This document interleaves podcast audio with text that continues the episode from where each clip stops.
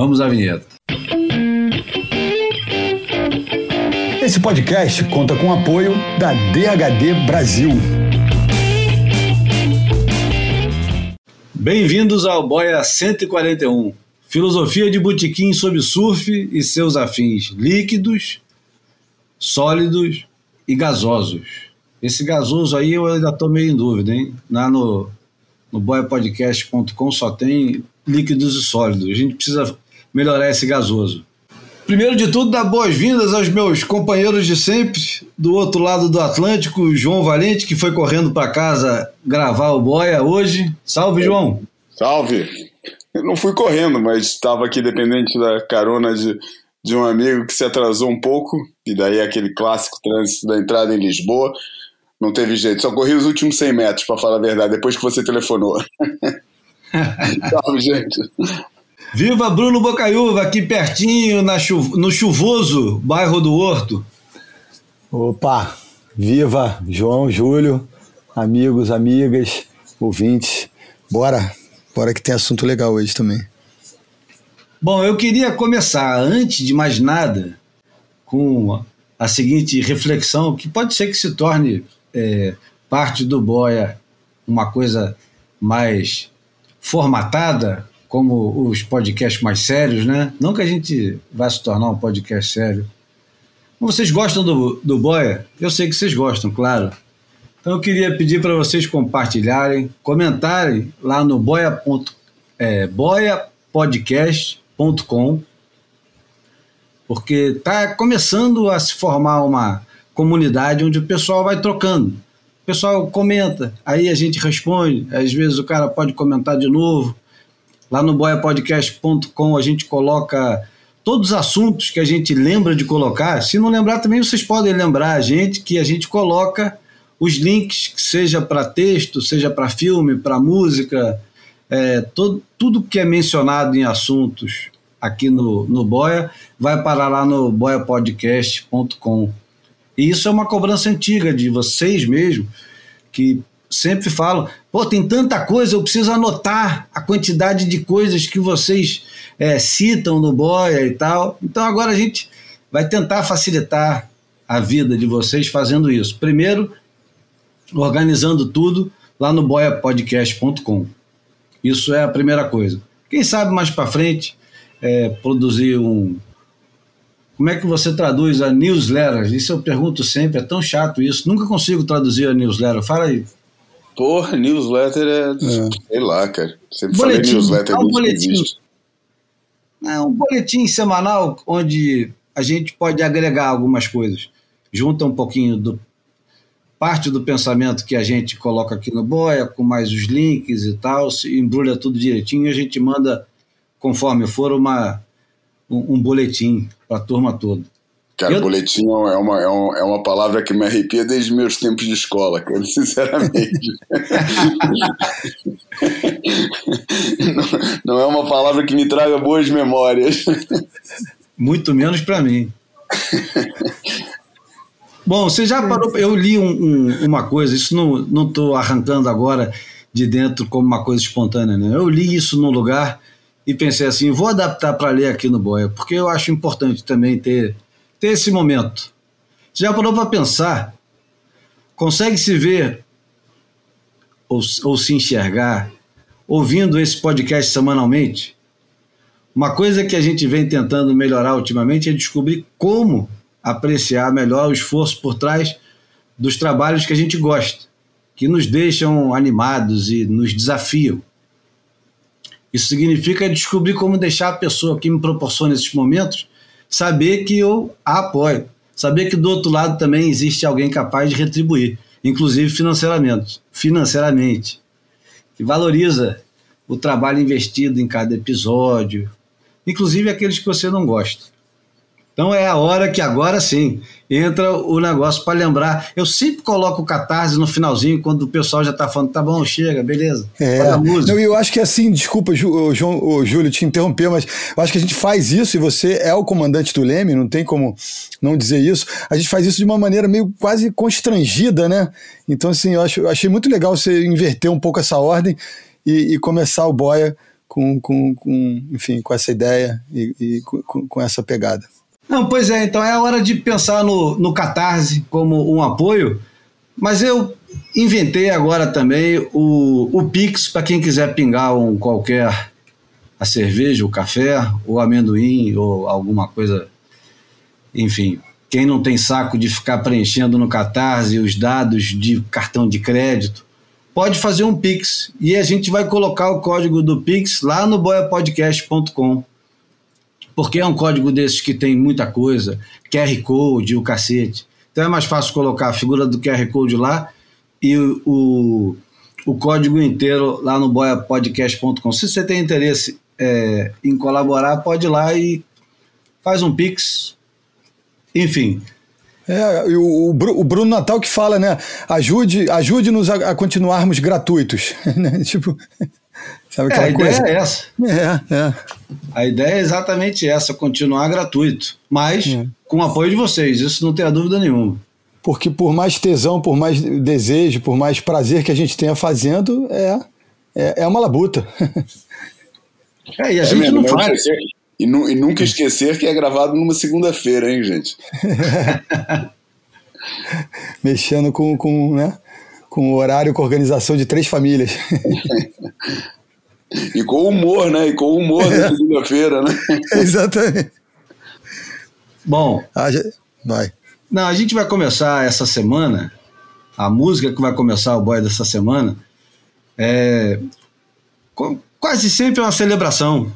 Pode ser uma celebração de partida ou de, de começo ou, ou de, de qualquer coisa, mas nunca deixa de ser uma celebração, mesmo porque a música é de, serve para isso. É, no dia 17 de março de 1945, nasceu a maior cantora que o Brasil já teve, Elis Regina.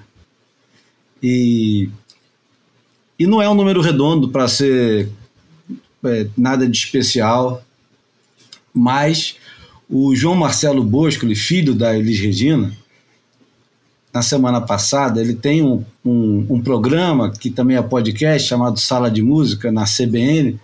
Muito bom. E ele uhum. falou do, do disco que está sendo relançado, um dos grandes discos, se não o grande disco da Elis Regina, chamado Falso Brilhante, que foi gravado em 1976. E eles estão lançando agora uma versão remasterizada. E nessa versão nova, eles se deram ao, ao direito e o prazer e para o nosso privilégio de colocar versões da, da Elis Regina semi a capela, quase a capela. Então, você tem a Elis Regina cantando sem adereços, sem filtro, sem nada. E é uma coisa assim é, de outro mundo. Ele recomenda, inclusive, que você ouça com os olhos fechados, como ele gosta de fazer. Eu recomendo também fazer isso, mas o efeito que teve em mim quando fiz isso foi devastador, porque eu não consegui conter as lágrimas, não, porque escutar Elis Regina cantar como ela cantava, e principalmente essa música, Como Nossos Pais, é a música do Belchior, e que fala de uma passagem que eu acho que para todo mundo é muito complicado. Para os surfistas, que têm essa mania de viver num eterno, é, numa eterna, eterna é, síndrome de Peter Pan, e nós sempre nos achamos jovens, né? E os outros, é, que até podem ser mais jovens, mas que não pegam onda, acabam se tornando mais velhos que a gente, né? É, é engraçado, mas você fecha os olhos e eu duvido você escutando essa música num bom áudio, sei lá, num fone de ouvido, numa caixa de som, não arrepie o do eu, no caso, sou careca, não tenho os fios de cabelo em cima, mas o resto do corpo inteiro que tem cabelo, que normalmente careca tem o corpo cabeludo, o resto inteiro, até os dedos dos pés, arrepia. Então a gente vai começar hoje com a Elis Regina cantando essa música, que é um hino do Belchior, foi gravado em 1976, a capela. Escutem e emocionem-se. De olhos fechados. Não quero lhe falar, meu grande amor, das coisas que aprendi nos discos. Quero lhe contar como eu vivi e tudo o que aconteceu comigo. Viver é melhor que sonhar. Eu sei que o amor é uma coisa boa. Mas também sei que qualquer canto é menor do que a vida de qualquer pessoa. Por isso, cuidar do meu bem. Há perigo na esquina. Eles venceram. E o sinal está fechado para nós que somos jovens para abraçar seu irmão e beijar sua menina na rua. É que se fez o seu braço, o seu lábio e a sua voz. Bom, essa foi a gaúcha Elis Regina, e como disse muito bem o, o filho dela, ela não interpretava só a música, né? ela vivia a música. Aí você, quando ouve o jeito que ela está cantando, você vive junto com ela, né? E acho que não tem jeito melhor de começar um boia do que com, com essa canção e com essa interpretação, né? Se a gente resolvesse entrar nesse na análise da letra, era um boy inteiro. Um boy inteiro. Atemporal, né? Contemporâneo, porra. Pô, contemporâneo zaço, mas zaço, de né, repente né, nem, nem pelas melhores. Aliás, é. mais pelas melhores razões. Parece que foi, né? Escrita no final de 2018, por ali e tal. Isso. Não, mas as grandes canções são assim, né? E acho que a gente também. É, o normal do boy é esse. O normal do boy é você, é, ao invés de fugir das questões, abraçar, né? Quando o pessoal acha, não, os caras não vão falar disso, os caras vão e falam disso. E perdem duas horas falando disso. Mas é o que faz a gente ser diferente, né, cara? É, o Boia, ele é multidimensional, né? Ele não fala. Ele não fala, principalmente, ele não fala só de surf. E não fala só de, de surf de um jeito só, né? Fala de um, do surf de um jeito completamente destrambelhado, né? Enfim, são coisas que nos orgulhamos. É isso aí. Qual é o primeiro assunto? Diga. Não, eu ia só, já, né, já que abriu o. o abriu. Já que, já que bifurcou, né, cara? Pega um pouquinho dessa estrada aí. É, cara, porra. É uma, é uma frase extremamente melancólica, mas muito real, né? O, o, a frase chave da música, que é os versos chaves da música, quando, quando, quando, quando o autor, né, no caso é o Belchior, né, fala que a nossa dor é perceber que apesar de termos feito tudo o que fizemos, ainda somos os mesmos e vivemos como os nossos pais.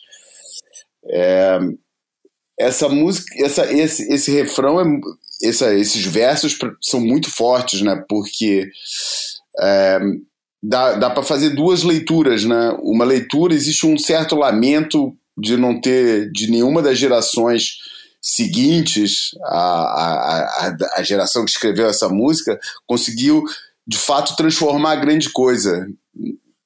De fato, a gente olha para as coisas, o que, que foi realmente transformado, principalmente no momento que a gente está vivendo hoje em dia, em que parece estar tá voltando para trás tudo aquilo que a gente achou que já tinha avançado, que à luz dos últimos dez anos já não era grande coisa, entendeu?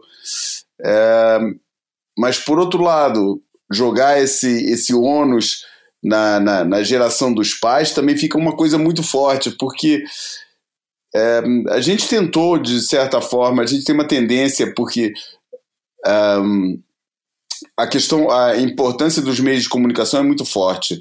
E eu acho que a grande revolução dos anos 60, que é a que se refere à música, também tem a ver muito com a propagação da, da, da, dos meios de comunicação dessa mesma revolução, mas houve outras revoluções antes, embora nunca o jovem tenha sido posto tão no centro da história quanto pela geração dos anos 60. Um, e de certa forma, escutar essa, essa, essa, essa música hoje em dia, esses versos hoje em dia, causa assim uma, uma sensação muito estranha de porra, cara, que, sabe, é o que você tá falando, né? Essas são as grandes músicas, né? Aquelas que a gente escuta agora e parece que elas foram escritas ontem, né? E não há 20, 30, 40, 50 anos atrás, como é o caso dessa, que eu nem sei quantos anos tem, mas deve ter mais de 50, mais de 40 tem com certeza. É, se ela gravou em 76, já estava escrita pelo Belchior, já tinha sido lançada. Eu, eu não lembro agora, quer dizer, eu não lembro. Lembrar é, é muita pretensão. Mas eu não estou achando aqui, não tenho isso tudo na minha cabeça, onde que tem. Eu, eu não sei de qual álbum do Belchior que é essa música. Se é daquele álbum que tem paralelas, que é outro hino. Esse cara é um, um ah, isso é fácil de ver, eu tenho aqui no meu, no meu, na minha biblioteca. Agora, o, o verso que. Tem tantos versos bons, né? Ah, composta e gravada em 76 mesmo. Mas ela. Mas. É. E o Belchior gravou ela quando? É, integrando o disco Alucinação de 76. Alucinação, que é o, é o clássico dele. É, é, é isso mesmo. Ah, porra, esse, esse disco é um disco fundamental. Ele tem tanta tanta pérola que todo mundo saiu gravando. Não tem paralelas, não. Não tem paralelas? Não, não tem apenas um rapaz latino-americano, tem velha roupa colorida, tem vários clássicos, mas paralelas não tem. Aliás, o alinhamento todo é apenas um rapaz latino-americano, velha roupa colorida, como nossos pais, sujeito de sorte, como o diabo gosta, alucinação, não leve flores, a palo seco, fotografia 3x4 e antes do fim. Porra, cara. Vou te falar, isso é, um, isso é um dos maiores, provavelmente um dos, um dos, um, uma das maiores coleções de potenciais singles num disco só que da história da música popular brasileira, cara. E é cada porrada, né? A Palo Seco é uma música que. Já usamos. Como diz, como diz, o nome, né? A Palo Seco já foi tocada aqui, né? Já, já, já foi aqui no. Já tocou no Boia. O meu verso predileto dessa música é é até uma camisa que circula por aí que diz: viver é melhor do que sonhar. Quer dizer, não é nem do que sonhar, viver é melhor que sonhar. Eu sei que o amor é uma coisa boa, mas também sei que qualquer canto é menor do que a vida de qualquer pessoa. Esse cara não é fácil, não. Esse cara aí, ele fode com a vida de muita gente com essas letras. Bom, vamos, vamos seguir em frente. O Bruno tem uma história fantástica, que não é do Belchior e nem é aqui do Brasil, mas foi compartilhada pelo Brad Gerlach há umas duas semanas ou três semanas atrás é, sobre uma prancha perdida e achada. Conta aí, Bruno, por favor. É, a gente, acho que a maioria do, dos ouvintes deve saber que é, rolaram uma, umas chuvas torrenciais na, na costa leste australiana recentemente, tiveram muitas inundações e as comunidades começaram a se mobilizar para ajudar quem, quem tinha sido mais afetado pelas chuvas. E numa dessas mobilizações, é, na costa leste, o, foi encontrado por um, um grupo de pessoas uma, uma prancha antiga e que chegou às mãos do Brad Gerlach, que é um estadunidense da Califórnia que hoje em dia mora, é, mora na Austrália, enfim, tá, formou família lá, é um pai maduro, né, um cara de uns 55 anos que tem filhinhos pequenos, enfim, e está levando a vida na Austrália. E chegou às mãos dele essa prancha, e ele reconhecendo que era uma prancha histórica do Shane Horn, e ele é, fez uma narrativa, foi gravou a prancha desde o momento que ele pegou a prancha na casa onde ela foi encontrada e levou uh, o foguete para as mãos do, do, do, próprio Shane e contando essa história. É, segundo consta, essa prancha fez o ajudou o Shane a conquistar o, o título australiano de, de 1976 e eles ficaram na dúvida se, se ela era original ou não era. I reckon I, I won an Australian title on this book. Because That's what I think it is. You know there's It's that... the Australian title book. Oh, 1976 made 1975. 76 is when I learned to surf. Yeah. yeah, hi buddy. And I rode two boards in the Australian titles and this is one of them. The um there's that photo of you in uh, I think it's Bells. You got a, a white and yeah. yellow and red yeah. gusseted rip curl and you're doing this you're doing this like snap and you're like in this position right here. Yeah. And then there's a huge fan and i, I like man i was like man i love that's my that guy's my hero. I love that i love that photo so much. E o Shane acabou confirmando que era original e que ele teria usado ela em Bells também. Então, é, tem, na conta do Brad Gerlach, que é o método de treinamento dele, é, leva o mesmo nome da conta hoje em dia, né, que é Wave Key, só Wave W-A-V-E, Q-I, K-I, desculpa.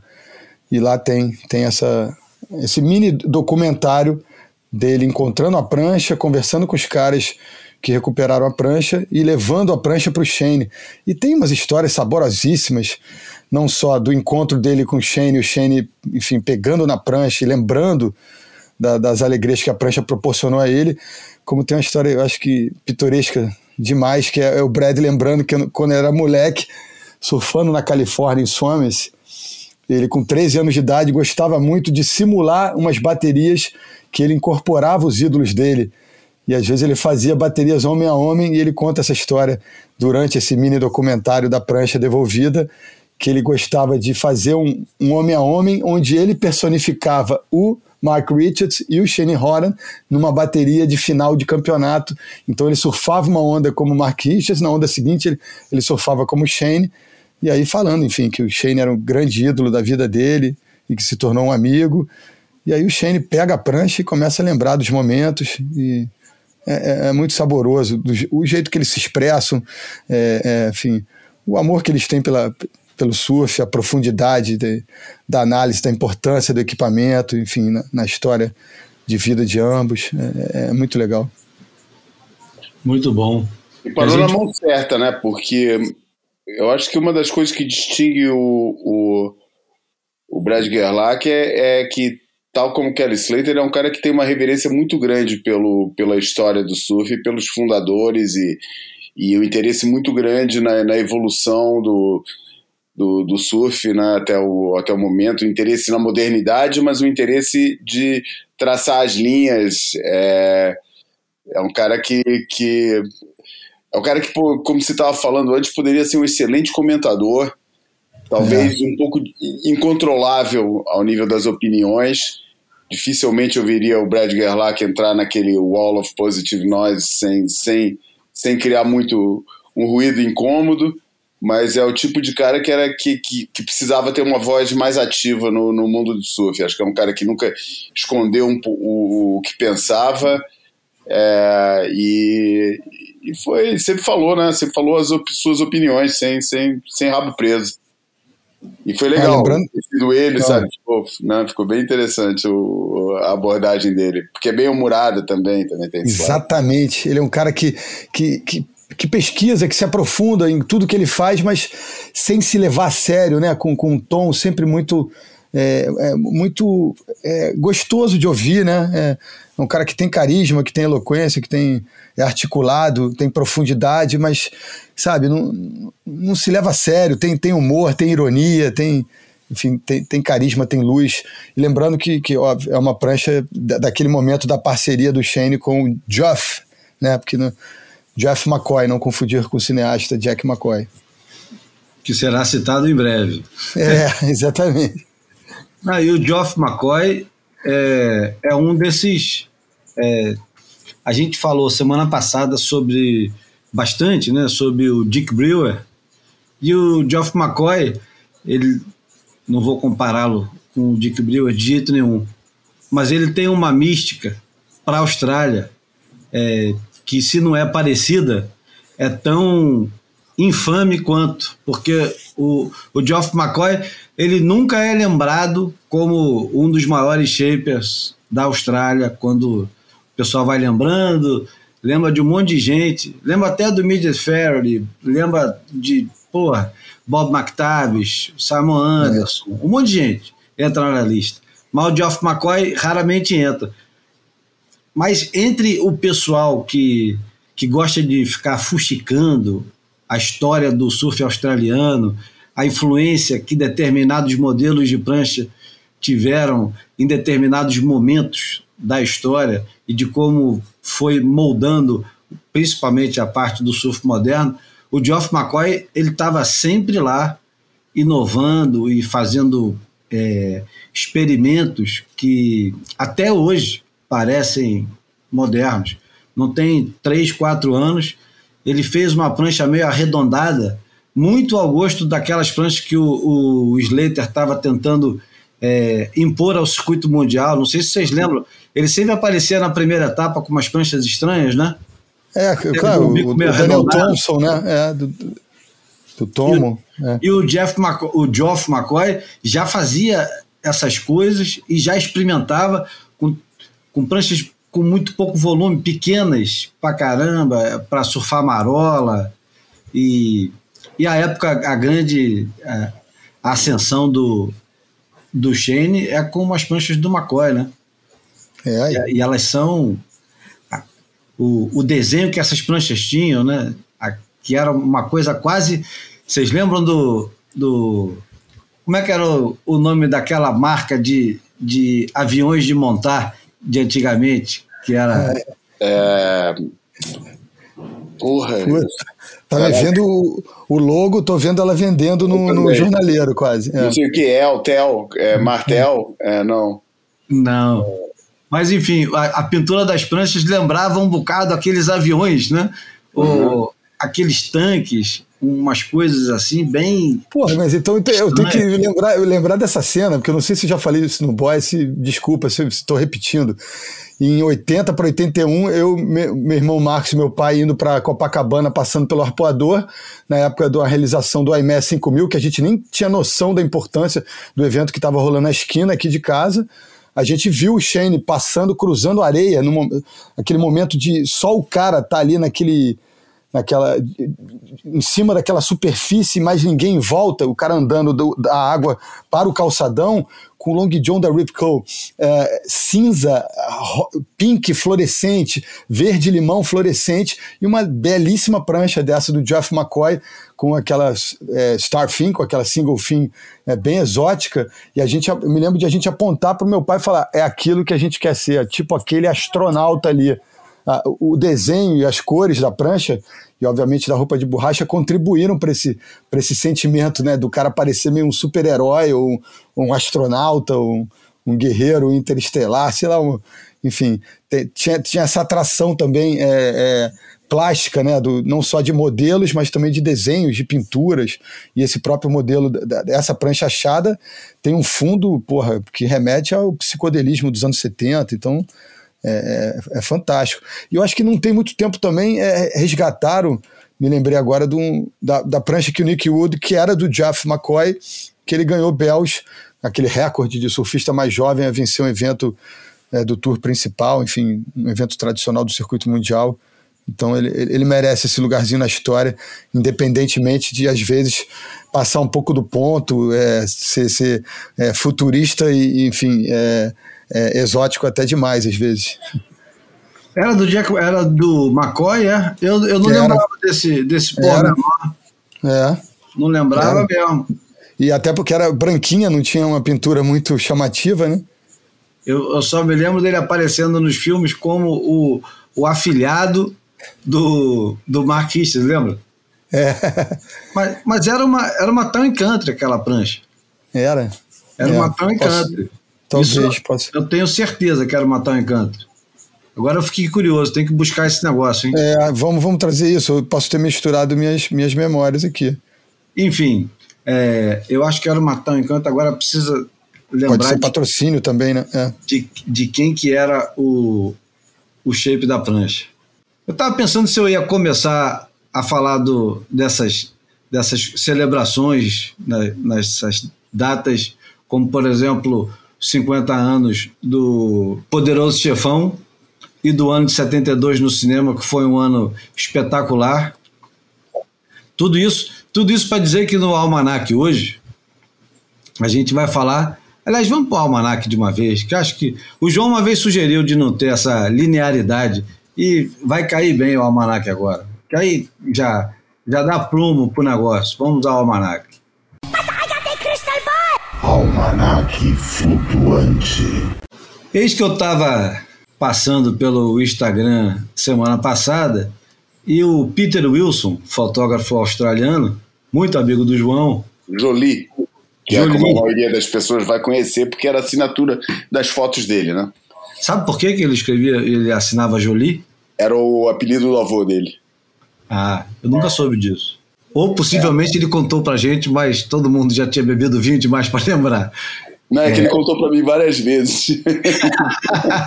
Porque eu ficava esquecendo. E, e e ah, é bom, né? constrangimento de perguntar, pô, mas por que, que teu, você assina Jolie? E ele fala, porra, de novo, João. Mas é isso, né? A gente precisa às vezes ouvir as mesmas histórias, algumas vezes até gravá-las, né? Não, mas é muito, muito constrangedor porque eu sei que ele só me contou porque eu perguntei. e eu não sabia a resposta de alguma coisa que eu que tive a iniciativa de perguntar, não foi nem ele que teve a iniciativa de falar, cara. Pô, o cara deve ficar pensando assim, pô, o cara me pergunta as coisas e nem escuta a resposta que eu dou, cara. Não, mas não era isso, não. Era o vinho. Era o vinho. Bom, a gente celebra o, o Peter Wilson no, no na postagem que ele fez, na publicação que ele fez, ele, ele conseguiu duas coisas. Uma coisa é lembrar a todos nós, 30 anos, cara, já? 30 anos é. do Gringuana. É um clássico dos filmes de surf, e aliás, é, é um clássico dos vídeos de surf. E a gente vai um pouco mais além. É um clássico dos VHS de surf, porque ele é ele o o Gringuana é lançado antes do, dos DVDs, né? Quem queria assistir tinha que assistir comprando o famoso VHS. Você que tem menos de 30 possivelmente nem sabe o que, que é isso, né? O cara que tem menos de 20 com certeza não sabe o que é um VHS. É alguma coisa, não sei. É, só se ele for muito curioso, né? Ou tiver irmãos mais velhos, enfim. Tem uma é. história engraçada sobre isso, antes da gente entrar no filme. Acho que depois, se vocês quiserem contar, se tiver para mim é bem clara esse, esse momento, porque em 92 foi meu primeiro ano no, no Hawaii e a gente estava numa casa é, assim por cima de Rock Point, na colina, e, e, e era perto do, do, do, mercadinho, do, do Chemis, ali, ali na, na, na frente de, de, no começo da Baía de Sunset, na frente de Rock Point. E, e o mercadinho, entre tudo que eles vendiam lá, o mercadinho com os coreanos lá, entre tudo que eles vendiam lá, também tinha um videoclube. E era lá que foi parar a fita que a gente, pô, todo dia a gente, todo dia alguém ia alugar o filme de novo, entendeu? Devolvia o filme, daí alguém ia lá, pagava o aluguel novo e trazia de novo para casa para assistir. Então a gente assistiu massivamente esse filme no, no, no ano que saiu lá no, no, na temporada havaiana. E o Gringuana é, o impacto que ele tem quando sai é um daqueles divisores de água, né? Eu acho que o Gringuana ele bagunça tanto o coreto. É, o Jack McCoy ele tinha feito um, um ano antes o primeiro filme dele encomendado pela Billabong, que foi o Bunny Dream. E o Bunny Dream já foi uma obra é, perturbadora, né? Uma obra de arte perturbadora porque o Jack McCoy, ao contrário do que estava acontecendo na época, ele tinha um apreço pela estética da cinematografia e filmava dentro d'água como ninguém. E de repente estava acontecendo no mundo do surf uma revolução liderada pelo Taylor Steele que era tudo filmado de fora d'água, não importava as cores, não importava início nem final de onda, só importava a manobra e não importava se tivesse mal filmado, cinza, é, com o horizonte é, todo Boa, torto. Não fazia diferença nenhuma. O que interessava era ver as manobras que estavam sendo é, praticamente inventadas naquele momento e, e, de preferência, o mais rápido possível numa, numa época onde ainda não existia rede social como existe hoje, que você faz a manobra num dia e assiste 15 segundos depois, porque alguém filmou de iPhone e colocou. E hoje em dia dá para filmar bem de iPhone, não tem mais esse negócio nem de filmar meio de longe, meio esquisito. Hoje em dia o iPhone já, já presta um belo serviço para para registrar determinados momentos históricos. Hoje mesmo estava vendo a onda do Léo Fioravante nos coxos, filmada de iPhone. Meu Deus do céu, aquele negócio ali cabe em qualquer filme de surf. Mas voltando ao Gringuana, o, o Jack McCoy é contratado para fazer os filmes da Billabong sendo que ele já tinha participado, não como autor, mas ele tinha ajudado a fazer o Surfing to the Summer, Billabong Surfing to the Summer, que é um filme bem mais antigo, mas com igual impacto na época. Primeiro porque tinha um texto fantástico e, se eu não me engano, o texto era narrado e escrito pelo Matt Walsh, que se bobear ainda era editor da Surf naquela época.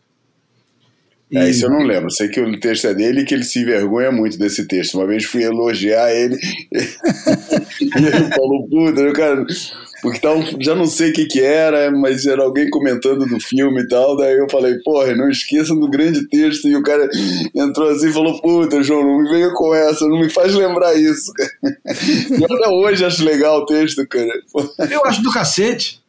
Também tem várias, frases, tem várias frases desse, desse filme no, no, no na cabeça, da Kid Rips, é, é, pô, tem muitas, uma, uma mistura de Danny Kellogg e Tom Curry, a pretty heavy combination.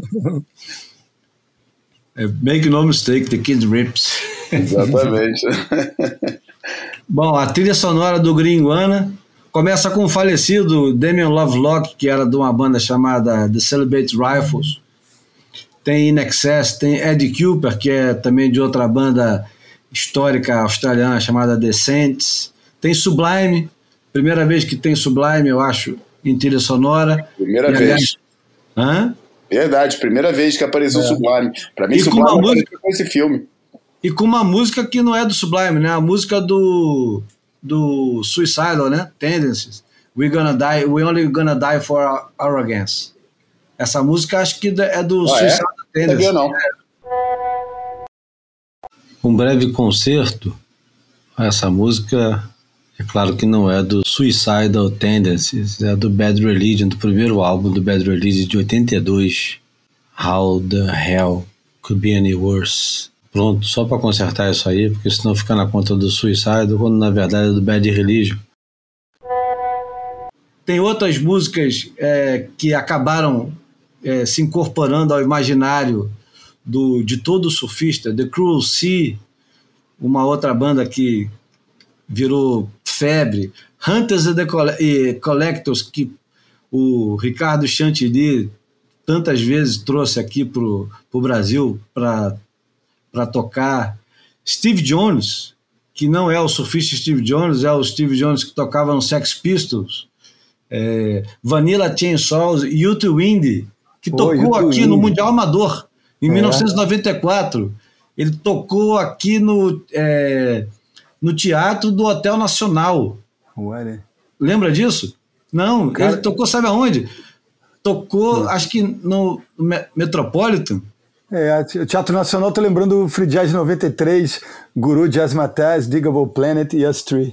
só, só, me lembro dessa. Não, mas o Youth Wind veio e veio justamente na época que eu me lembro de ir no show com, com a, aquela galera toda de 94 do, ah, é? Porra. Pra Hilson. Como é é? Todo mundo, né, cara? É. Porra, é. aliás, tava lá os irmãos Irons, tava lá é, Sasha Stocker, Kalani gente Robbins, pra cacete. É, é. Enfim, o, o Gringuana, ele, ele quebra um molde de filme de surf e simplesmente é, estabelece uma, uma referência alta demais para ser seguida, se não pelo próprio Jack McCoy o único capaz de manter aquele, aquele padrão na época é, e durante um bom tempo para o Jack McCoy. E a Billabong passa a ter uma imagem associada aos filmes e aos surfistas que aparecem no filme, nos filmes, porque o que acontecia era o, o Okilupo, que vinha de um semi-ostracismo, era revitalizado pelo Jack McCoy de uma maneira é, eu não sei nem adjetivar o negócio. É, Porra, magistral. É. Não, não era. É. Não era quase. É, era um pouco além do real, porque estamos falando de 1992. 92, o, e, e o filme durava um bom tempo, né? Ele não morria em 92, né? Ele durava 92, 93 até o próximo filme. Que o próximo filme acho que foi o Sons of Fun, que é genial, muito bom, mas não chega aos pés desse filme.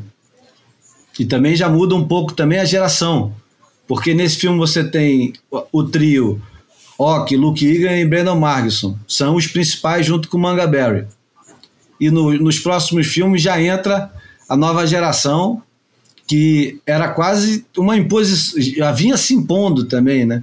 Que era o Ross Williams, o Shane Dorian quem mais? Tinha. tinha Cara, tinha até o Peter King como surfista na época, né? Não, o Peter King ele fazia é. parte da velha é, geração, é, né? É, é, Porque ele fazia Já parte. Da, gringona, é. Ele fazia parte da geração que vinha junto com Chris Brown, os americanos, né? Vinha junto com Chris Brown, com Sonny Garcia. Enfim, é, a trilha sonora é espetacular. E o agora não lembro em que lugar que eu li, eu acho que foi naquela revista Monster Children, que o, o cara define da seguinte forma: o gringuana, se você era surfista, o gringuana fazia você querer ir pegar onda. E se você fosse um diretor, ele faz você querer queimar a sua Red, a sua Black Magic e querer comprar uma câmera de de rolo de filme para poder fazer o que o, o Jack McCoy fazia na época com, com as filmagens de dentro d'água. E tem uma coisa que também é fundamental nessa história, que não é a mais importante e que só foi descoberta muito mais tarde, só teve talvez a importância que a gente quer dar para isso bem mais tarde, é a descoberta de Ock's Left, que é uma onda que aparece no filme, e que tem o Ok arrepiando, e o Ok com aquele cabelo comprido, porra, muito além dos ombros, é, surfando pra cacete numa onda que fica na costa oeste de Sumba e que era completamente completamente desconhecida. E que acabou se transformando anos mais tarde no. Quer dizer, já tinha Tavarua, né? Mas, mas o, o, o, o resort, né, porque já não é surf camp, né, o resort de Nihiwatu, que é o nome dessa onda, é, se tornou assim tipo o símbolo máximo da ostentação do, da indústria do surf, né, porque era uma série de é, que a Quicksilver estava tomando conta de vários surf camps na, na época e esse era assim tipo a estrela da, da, da história, um surf camp caríssimo e que dava acesso a, essa onda, que é uma onda muito boa, mas que tem alguns poréns, né? É, um, deles é o vento, que é, é uma onda que normalmente a hora do almoço o vento vira. Sumba diz que é uma das ilhas mais ventosas da, da, da Indonésia. O vento vira e a onda já não, já, já não fica terral. É, mas, mas, mas sim, mas já é, já é contar a história da onda depois. Já, já tem tempo que eu não escuto falar de, de Nihiwatu e nunca foi uma onda que talvez por isso, talvez por esse é, fator, por um lado de ser um lugar caro é, e por outro lado de, de, de ter essa, esse, tá, tá assim, sujeita a ventos, Sumba nunca foi um lugar muito procurado, meio que sumiu do, do, do radar com todas as outras ondas na, na, na Indonésia. Claro que tem gente que vai para lá, mas tipo, mas tem muito tempo. Quanto tempo que você não vê uma, uma sessão de dia épico em, em Sumba ou, ou em Nihiwatu e tal? Não, não tem isso, né, cara? Eu não vejo, pelo menos. E uma das coisas que a gente ficou de conversar sobre, é, sobre o Gringuana é que o Gringuana ele faz parte de uma linhagem de filmes que descobrem lugares que passam a fazer parte do, do imaginário coletivo do surf. E aí, voltando lá atrás, a gente vai para o Cape St. Francis com Endless Summer, depois vai para Uluato com Morning of the Earth, vai para Forgotten Island of Santosha, quem não assistiu, é, assista, procura, que tem uns pedacinhos com como é que é o nome da ilha da onda na Ilha de Maurício, a onda famosa, que é tem um localismo terrível, é cheio de tubarão, tipo do, tipo do lugar. Tamarim, Tamarim Bay. Tamarim Bay. E depois é, Gilende, eu acho que pelo, pelo, pelo próprio McCoy de, e o Dick Rulo, parceiro dele, no Search of Tubular Swells, é, os caras foram para lá em 74, mas o filme é de 77. Enfim, é, é, é, um, é um filme que tem, tem, tem muitos significados, né? É, esse negócio de filmes para descoberta, eu fiquei pensando, a gente estava conversando aqui um pouquinho antes de, de começar é, a gravação, e. Porque se a gente for pensar na, na, na primeira era do, dos filmes é, é, de surf todos, estou falando de John Stevenson, Greg Knoll, é, mesmo antes do, do, do Bruce Brown, é, todos os filmes mais ou menos eram acabavam funcionando como descobertas, né? Porque a informação era tão pouca, circulava tão pouca, não precisa, a gente não pode esquecer que os filmes de surf nasceram antes das revistas de surf, né? Que a Surfer Sabe, é, era, é, uma filha, é um é, filhote de um, de um filme, era, né? Era um programa, né? Surfer é resultado do, de um programa que o John Stevenson resolveu começar a fazer para acompanhar o, as mostras, né? Ele fazia os filmes e depois ficava viajando, né? Eram mostras de filmes itinerantes. Ele ficava viajando pela costa da Califórnia para cima e para baixo, exibindo, alugando salas de teatro ou salas que tivessem espaço de exibição para mostrar o filme. É, e aí acho legal uma época fazer um programa para falar sobre os filmes, falar um pouco sobre os personagens e tal. E, pô, isso aí o pessoal gostou tanto que, que ele começou a vender o programa e depois o programa acabou, parou de fazer filme e começou a fazer a revista, que era a Surfer Magazine. Mas, o João, acho que vale para a galera do, do, português brasileiro que entender que muita gente, eu acho que não, não entende a nomenclatura assim, né? Que ah. programa, no caso, é, é, aquele folheto, tipo um fanzine de uma peça teatral, de um espetáculo musical. Quando a gente fala programa no Brasil, as pessoas já pensam em outras coisas, um programa de televisão, ou enfim. Né? É, como é que chama? Você vai num. num, não, não, é programa mesmo. No, no, no, ambiente erudito é programa também. Mas ah, acho que tá. tem muita gente que não frequenta o, nem teatro, nem concertos ah, de, okay, okay. de, música clássica onde existem esses programas, né? Tá valendo, tá valendo a observação, é? então. E, é, e, e, enfim, é, naquela época, devido exatamente a essa falta de, de, circulação de informação, tudo funcionava como descoberta, né?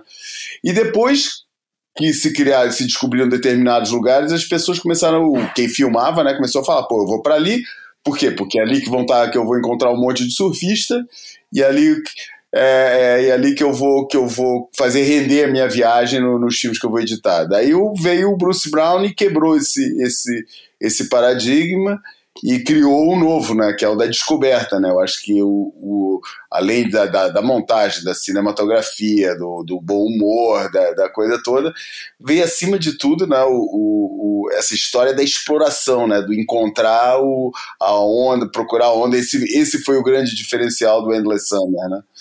E e, e depois disso é que se criou um pouco essa história de pô, tentar botar alguma coisa, sabe, uma onda nova no, no mapa, uma onda que fosse misteriosa. Daí veio o Morning, Morning of the Earth com, com, com Bali, né? daí veio esses todos que a gente citou aqui. E com certeza, se a gente puxar mais pela cabeça, vai lembrar de outros, né? É, mesmo numa era tão divulgada, a gente falou que era até que a gente ia falar só até o Green Iguana, é, mas não pode esquecer né, que depois também teve é, várias, né? Olha, a própria Mental Wipe, que foi posta muito no mapa por causa do September Sessions, apesar de já ter tido outras, outros momentos de divulgação antes, mas foi muito.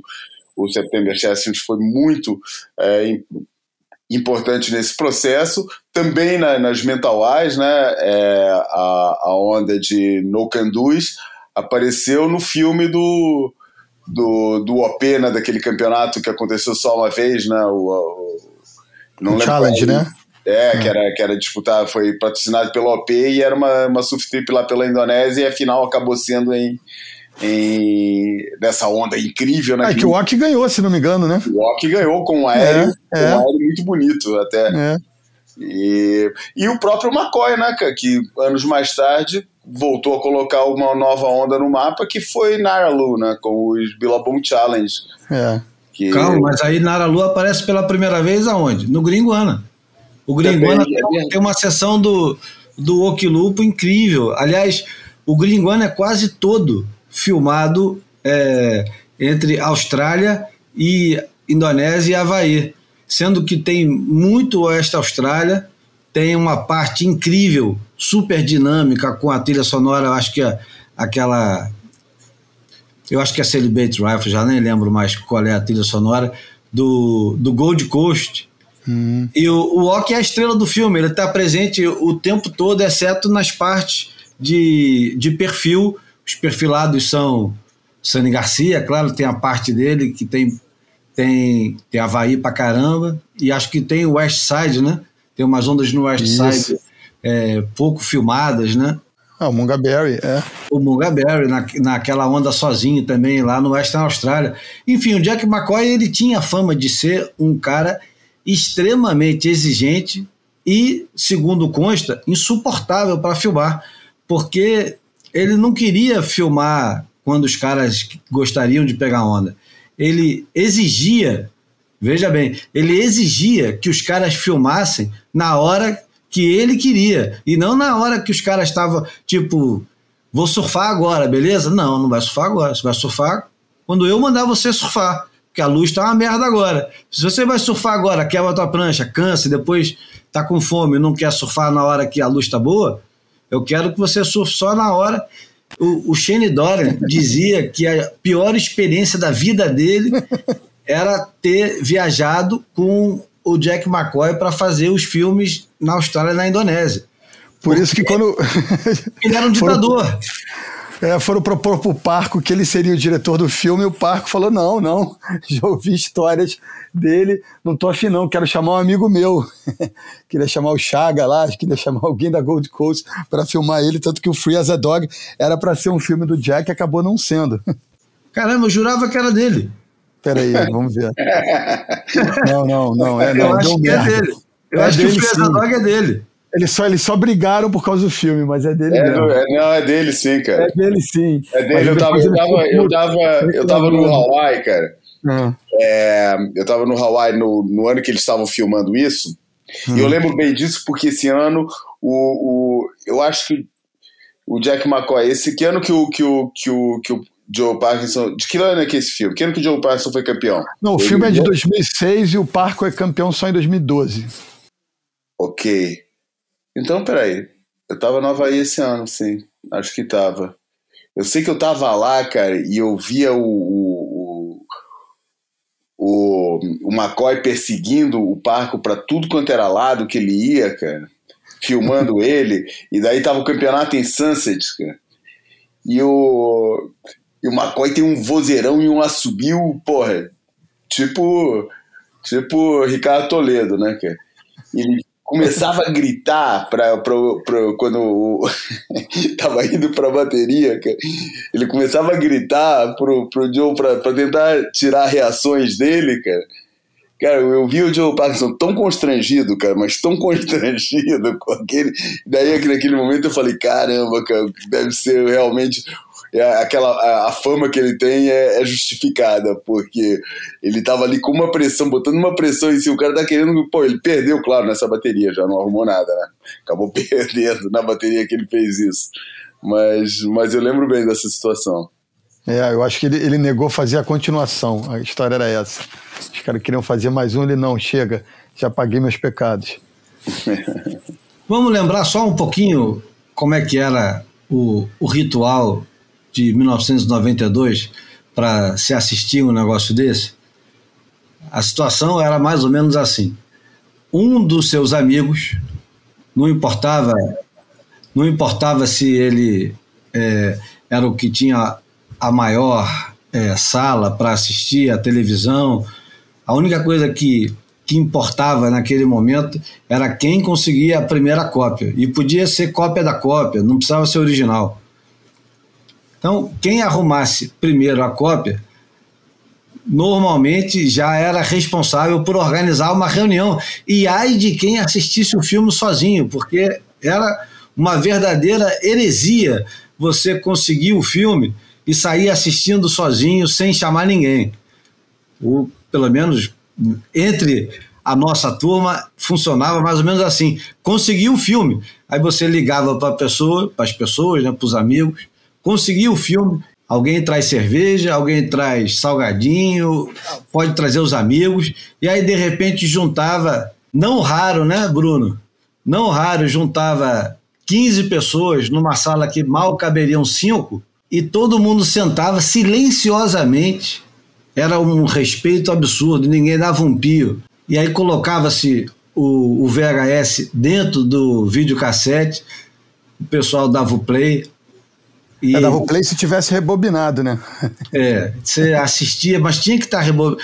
Se não tivesse é, rebobinado, era uma denúncia imediata de que o cara tinha assistido sem o resto do pessoal. Seria uma traição sem desculpa. Sofá virava arquibancada, né? Porque o sofá cabia gente né? No, na base do sofá sentado no chão, na, na poltrona, né? Na, na, almofada propriamente dita em cima. Eram três andares de sofá, né?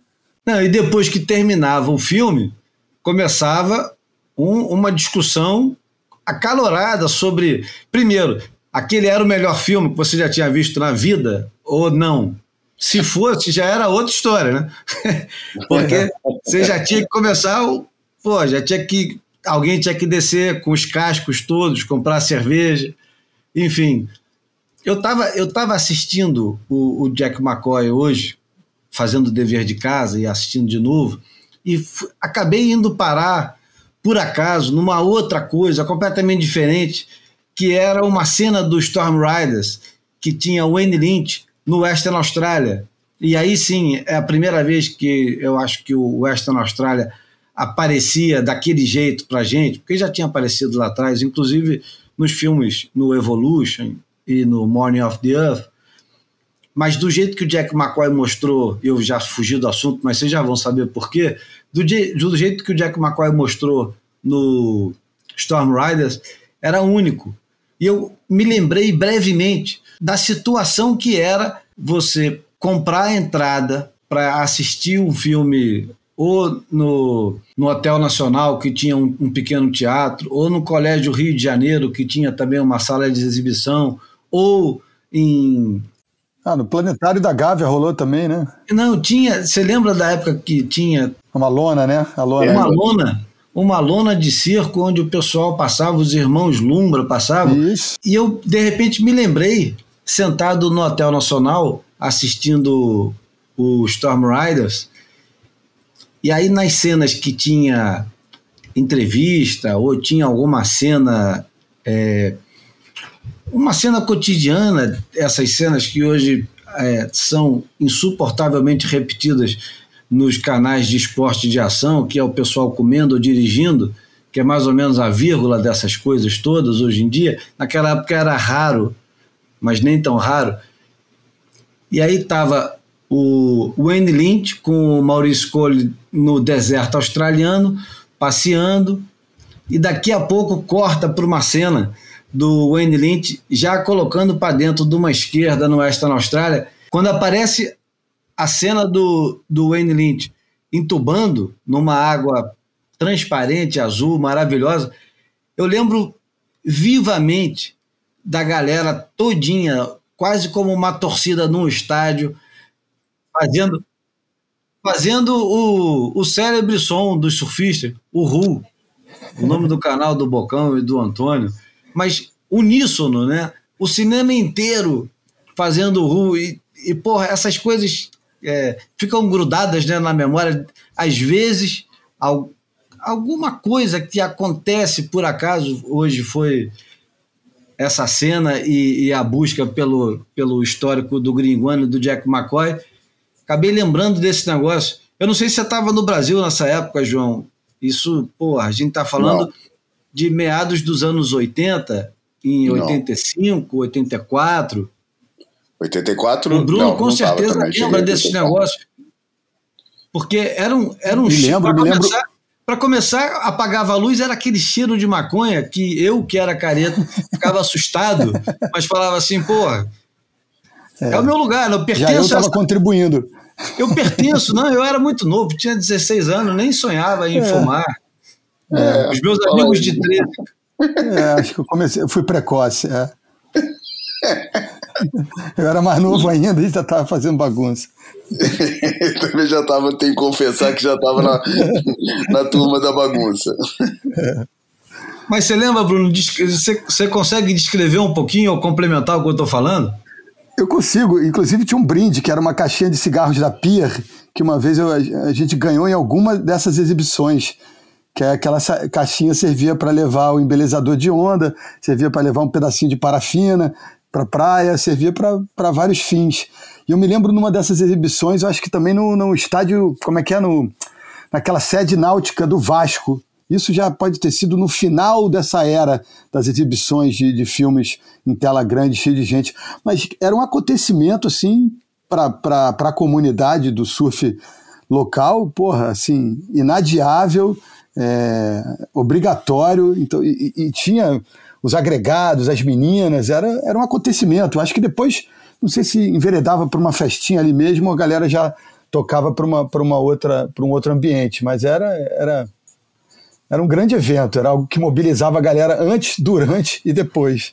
E não tinha esse, esse advento novo que me é insuportável, que é esse negócio de convidados VIP. Todo mundo estava lá, todo mundo de verdade. O, os teus ídolos estavam lá, sentavam, às vezes sentavam perto, às vezes sentavam longe, mas estavam lá dando um doisinho no meio da, da, da, da turma toda, bem vestidos e você, porra, se sentia próximo. O, o, surf tem esse negócio, né, cara? Porque você fica perto demais dos caras que você é, idolatra quando é moleque, né? Você senta é, do é lado. É democrático até nisso, né? É. é. você senta do lado, passa do lado. É, é. é muito difícil tentar explicar para um cara que não participa desse, desse pequeno, pequenino universo, né? Não dá para você passar. Você não passa do lado do Zico no Maraca, entendeu? É. Não tem a menor chance. E, e possivelmente nunca vai cruzar com o Zico na rua. Né? Se quem cruzou lembra, a vida inteira vai lembrar. Porra, uma vez vi o Zico atravessando a rua, uma vez parei no sinal, passou o Miura Vermelho do lado e tal. Você lembra dessas coisas? Rivelino, Roberto Dinamite, Mendonça, o pessoal lembra dessas coisas. Você vê uma vez ou duas no máximo. No surf não, no surf você dá uma umbrada no cara. O cara é. passa do teu lado remando, se bobear, joga água na tua cara, sem querer, não é de propósito.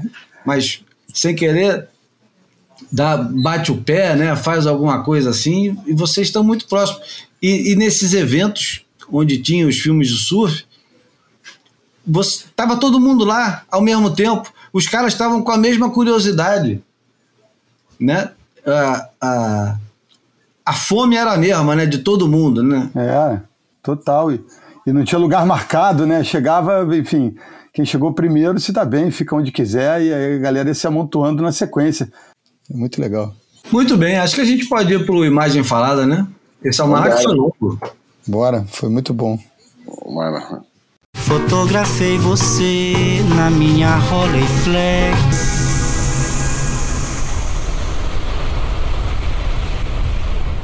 O Imagem Falada de hoje, do Boia número 141, é uma onda que mudou tudo. Aliás, nem sempre o boia traz uma onda que muda tudo. Né? Às vezes é uma onda que é bonita, às vezes é uma onda que tem um significado atemporal, às vezes é pela estética. É, nesse caso, é uma onda que tem tudo a ver com o desempenho, com a performance. Né? É uma onda que foi fotografada há exatos 20 anos pelo Tom Servais, em Chopo. É engraçado que é uma cavada do, do Andy Irons em Chopo, mas a história por trás da onda é a história que é, muda de certa forma tudo que vai acontecer daquele momento para frente, porque essa onda ela foi fotografada em 2002, ou seja, tem 20 anos que, que aconteceu isso, e o momento que que aconteceu essa onda, é um momento que está gravado em todo mundo que assistiu e quem não assistiu também sabe por que, que essa onda é importante. É, primeiro, para o próprio fotógrafo Tom Servés, ele descreve que era um dia muito especial, que tinha 10, 12 pés de onda, que os fotógrafos estavam em alvoroço para fazer a foto da vida. Era um dia que estavam os grandes surfistas dentro d'água, principalmente os dois grandes surfistas naquele mar, que eram Andy Bruce Irons. O Shane Dorian também estava lá, mas eu já vou chegar lá daqui a pouquinho. mas todos os fotógrafos queriam ir. Eu vou até colocar um áudiozinho depois para vocês escutarem o Tom Servés falando de como foi a luta para é, arrumar o barco certo. I remember the morning of this photo. There's three boats that shoot during the contest, and one of them's way inside, which is has which is where I was, and it looks out at the wave more, so you're not shooting into the barrel. The second boat is in the middle of the wave, and it looks right straight in the barrel.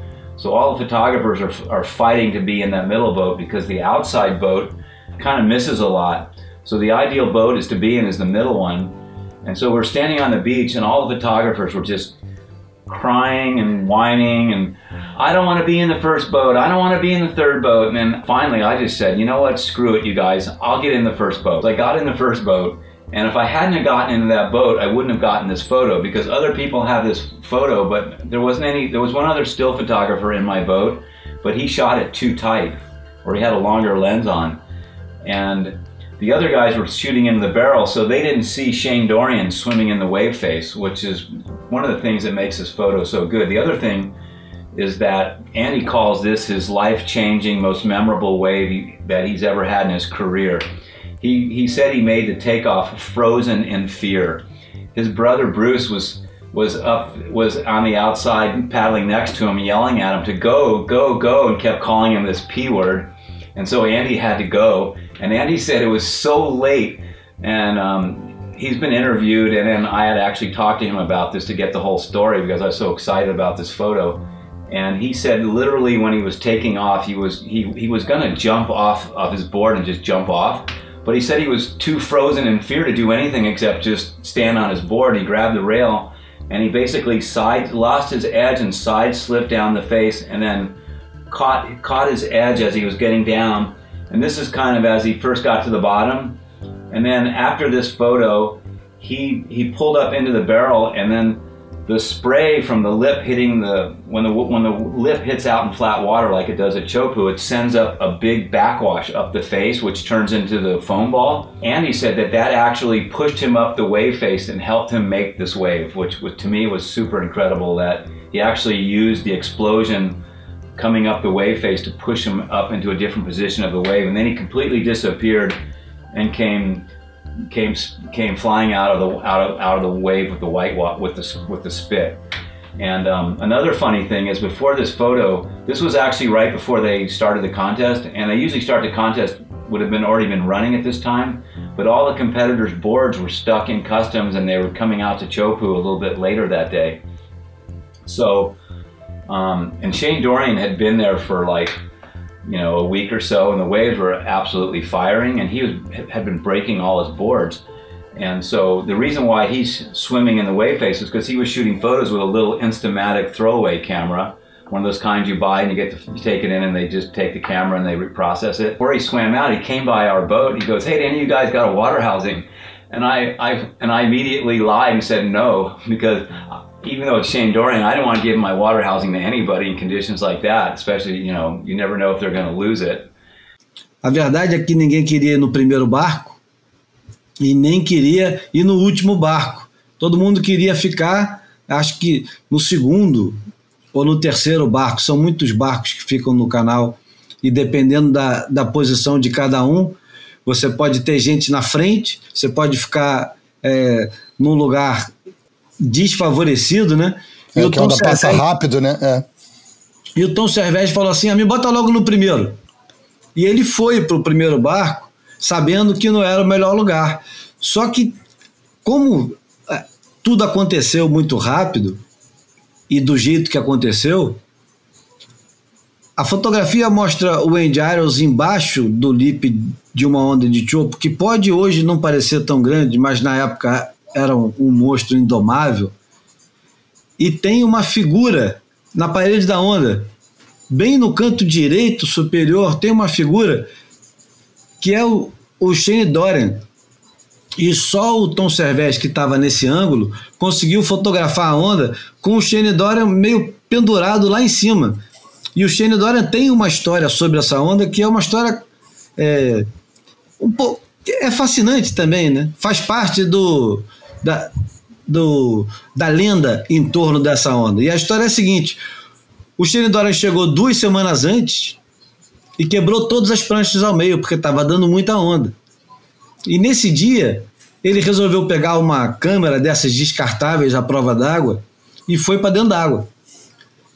E de repente, uma onda atrás da outra, um dia espetacular, ele estava já sem filme. Mas ele falou: Porra, não vou sair da água, esse dia aqui tá espetacular, eu preciso. Vou continuar no mar. É engraçado que a gente fica imaginando, pô, como é que pode Shinidora sem prancha, né? Mas de repente, naquela época, o tempo era outro e a prancha acabava mesmo. Tudo bem. E o Shinidora estava tirando foto e ele, inclusive, pediu emprestado para o Tom Cervés a caixa estanque. O Tom Cervés falou: Não, não estou com a caixa estanque, não. Ele mentiu, porque ele estava. Mas ele não queria deixar na mão do Xerendora, que ninguém é maluco de largar uma caixa estanque que deve custar quanto, João? Porra. Quanto custa? Cara, mil dólares? 700 mil, dólares? Mil, mil, mil. Hoje em dia, uma na mão, porra. Na mão de um cara que pode destruir a, a câmera e a caixa estanque, né? É. E a história por trás dessa onda é a seguinte: tava o Bruce Irons no lugar certo para pegar a onda e o Andy Irons no lugar errado para pegar onda. O Andy Irons estava muito para dentro da onda. E o Bruce Irons, que descreve isso no filme, no. Como é que é o nome do documentário, Bruno? Documentário do, do Andy. Qual? O, Kiss o by Fly God? Champagne? Não. É, Kiss by God. Ah, Kiss tá, outro. The reason he got that way was because of me. I was maybe the, the extra eh, knife in his side because uh, that morning the waves were huge. It was like 10 to 12 feet. And then all of a sudden this really big wave comes in and I whip around to, to go. But he, as soon as he saw me going, he's like, oh, fuck this. I'm, if he's going, I'm going. That's what he's thinking because that's what I would have been thinking.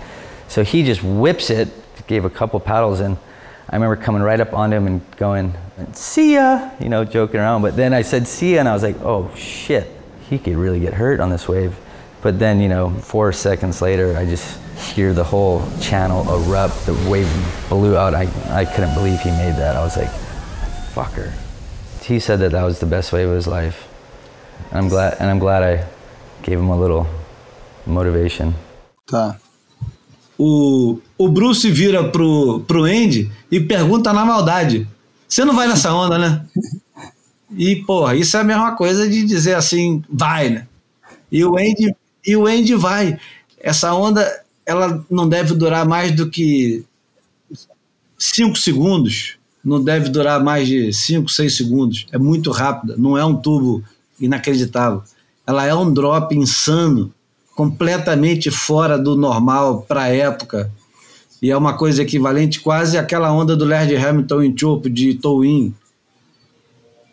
Só que ela, é, para o surf profissional, para o Andy Irons. E para quem é entusiasta desse, dessa bagunça, que hoje é a WSL, que está muito bem organizada, não é a bagunça, mas enfim, ela é a onda que é, transforma o Andy Irons de surfista normal em super-herói, em surfista é, irascível, um surfista que é, passa a ser imbatível e que vai ganhar o título em 2002, 2003 e 2004.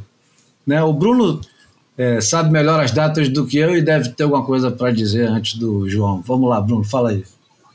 Ah, não, eu acho que é, é, é, depois da gente saber o que aconteceu, né, após a foto, fica fácil a gente construir essa narrativa, mas é, o, o, surf tem dessas coisas. Eu acho que várias expressões humanas têm, têm disso, né? É um ponto da curva, né? E, e é simbólico que o ponto da curva para o Andy possa ter sido essa onda. E tudo aconteceu realmente depois de 2002, né? Porque a gente tem que lembrar que o cara quase caiu do tour na virada da, da, da do século, né? e enfim ficou pelo, por uma posição por causa de uma desistência, enfim, e, e, já se via como um cara talentoso, mas que não chegaria muito longe. E tudo começa a virar ali meio a partir do ano 2000. Eu me lembro que um pouco antes dessa, dessa foto e, e dessa cena em Chopo, é, no, no, evento que o, passa despercebido da maioria, grande parte do, dos aficionados da época, quando o, o Rob Machado ganha é, o Pipe Master do ano 2000 com o Michael Lowe na final, tem uma bateria do, se não me engano, nas quartas de final, do Andy com Kelly, num pipe 6 a 8 com séries de 10, 12 às vezes. E, e eu acho que ali também é um, é, é um ponto de curva, principalmente na, na relação no duelo do, do Kelly com, do, do Andy com Kelly e vice-versa. Mas acho que essa onda também, por ser na, na própria temporada do primeiro título do Andy, eu acho que ajusta, ajuda a, a ele construir essa confiança que fez ele emplacar esses três títulos é, consecutivos, né? Então tem esse valor é, agregado, não só três títulos mundiais, mas três consecutivos. E, e eu, eu, aproveito que estou com a palavra para fazer uma errata, porque lá, sabe a prancha que eu falei que era do Nick Wood, do título de Bells, você está certo, Júlio, a prancha do título de Bells era Town Country, mas o Nick teve uma prancha feita pelo Jeff McCoy, quando ele se, começou a se revelar um grande surfista ainda adolescente, é, ali quando ele tinha 12, 13 anos de idade, então eu confundi a prancha do início da adolescência com a prancha da vitória do, do de Bells de 87, eu queria fazer essa errata. E para provar que o Boia tem essa conexão cósmica, não só com os fatos do passado, mas também com acontecimentos é, do momento, enquanto a gente grava o programa agora, eu dei uma rodadinha no feed aqui do, do Instagram e apareceu uma postagem do Maurice Cole com uma foto do Oquilupo, com uma prancha dele, como é, é tirada no Hawaii, justamente, e o cara fala, essa prancha apareceu em diversos segmentos do Green Guana de 92. Então, assim, o algoritmo também ouve o Boia o, do, do, Instagram e gosta muito. E acaba produzindo conteúdos especiais para gente. Né? Desculpa antes, a bagunça. Não, e antes de passar para o João, eu vou só enriquecer um pouquinho para ele poder pegar com um pouquinho mais de informação. O Andy Irons depois confessou para o Tom Cervez que estava completamente congelado de medo diante da situação que se apresentou para ele com a onda. Ele não foi irresponsavelmente e, e completamente destemido e pronto. Ele estava, ele disse que só conseguiu fazer o drop porque ele estava é, frozen in fear, ou seja, congelado de medo, porque ele não largou a, a, a borda da prancha nem a porrada, ele vai, ele vai descendo de lado, no meio do drop ele desce de lado, e quando ele chega quase embaixo, que ele precisa virar, a onda explode do lado da prancha dele, e a quantidade de, de água que é deslocada para dentro da onda, que faz aquele. A, o, o bafo que vai dar depois, empurra ele para cima, e é tudo tão rápido. E o fato dele ter conseguido aguentar, o Shane Dorian diz que naquele momento ele percebeu que não existia ninguém no mundo capaz de fazer aquela onda. Ninguém era capaz de fazer o que o Andy Irons fez naquele momento, de dropar uma onda com daquela uma onda bruta daquela, violenta e desumana do jeito que o Andy Irons fez. E ele faz com, com graça, né? E, e, e sem negar que tinha medo. E a partir daquele momento, o Irons se torna uma força da natureza que nem o próprio Kelly Slater ia dar conta. Né, João? É, cara. é, pero no mucho. Uh... Fica fácil, fica fácil, né, cara? Contar é isso que eu tô falando. é, é, é como é que é né? engenheiro de obra pronta, né? Que se fala hoje em dia. Porra, quer dizer, não tem como negar nada do que se fala da, da, daquela onda. Do ponto de vista técnico, do ponto de vista de, de ter sido um momento chave, talvez, na carreira dele. Uh, mas, cara, eu não deixo de, de, de relembrar uma a crônica que o Nick Carroll escreveu depois do primeiro campeonato dessa temporada, que eu estava lá na Austrália, que foi aquele campeonato que foi quase tão corrido quanto aquele campeonato de Super Tubos que a gente viu aqui. Foi o primeiro campeonato, o primeiro WCT em, em Snapper Rocks, que passou um dia. A gente já falou sobre isso aqui no Boia. Teve um dia que foi disputado em, em Bully Heads, depois voltou e caiu. O campeonato foi, correu todo em quatro dias, cara. Pô, swell maravilhoso, sempre perfeito, altas ondas e que foi ganho pelo Joe Parkinson e o Ed Irons ficou nas quartas de final, perdeu exatamente para o Joe Parkinson. e eu lembro, eu lembro da, da, da análise do, do, do, do, Nick Carroll, em que ele falava que o, o Andy Irons parecia extremamente feliz nesse ano. E a frase dele, o punchline, foi um Andy Irons feliz é uma imagem muito assustadora. Porque ele via, cara, eu nunca vi o cara tão, sabe, tão em controle de, de, de do, do, do, talento dele, da vontade, e pô, tava tudo encaixado, né? Então ali já tava um sinal que foi visto, sabe, muito claramente pelo Nick Carroll nessa, nessa matéria, é, ou durante esse campeonato ele depois transcreveu para a matéria, estava de fato num, num momento sabe que depois a gente viria a compreender que, que, era, que, que, que, era um grande momento. E eu acho que aquela onda, acima de tudo, é é a representação de alguém que está não só no, no, no, no, no momento pessoal muito bom de uma confiança gigantesca, como as coisas acabam dando certo. Daí a gente não vai, não quer nem entrar naquele capítulo de, sabe, de, de, de um segredo, ou de, sabe, quando você acredita, faz as coisas acontecerem e tal, o que apesar de tudo eu acho que tem até um fundo de, de razão, mas é, mas ele realmente estava naquele, naquela, né, para usar uma expressão que vem exatamente desse mundo aí, estava in the zone, né, porra, tudo estava dando certo para ele. É, inclusive pegar uma onda daquela cuja probabilidade de ser um desastre era gigantesca e a onda dá certo, né? Um, mas, sabe, eu fico, eu fico sempre. Também me, esse tipo de situação me leva a pensar naqueles caras que aquele gol impossível que o que o que o, que o ou aquele gol especial, um gol muito bom que, que alguém fez de uma jogada e que fala, pô, só um gênio é capaz de fazer esse gol. Pô, quando você para pra pensar e fala, pô, mas eu já vi esse cara perder outros gols assim, gols talvez. É, deu certo, esse até deu certo, mas. E todos os outros que não deram certo, né? E eu, e eu sou. Cara, quando eu vejo essas coisas, me lembra sempre aquele, aquele negócio de, sabe. É, e já que estamos no, no, no, Já que eu entrei nesse campo, né? Vamos, vamos falar, né? Atribuir, né?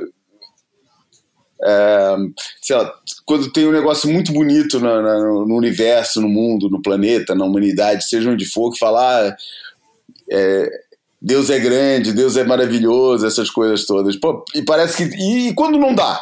E quando não deu certo? Né? Outro dia eu tava vendo um meme bem, bem terrível que é né, o, o, era aquele, aquele começo de frase de, de funeral, né? De, que é sempre a primeira frase, estamos aqui reunidos hoje, e a piada era, era estamos aqui reunidos hoje porque as vossas orações não deram certo, entendeu?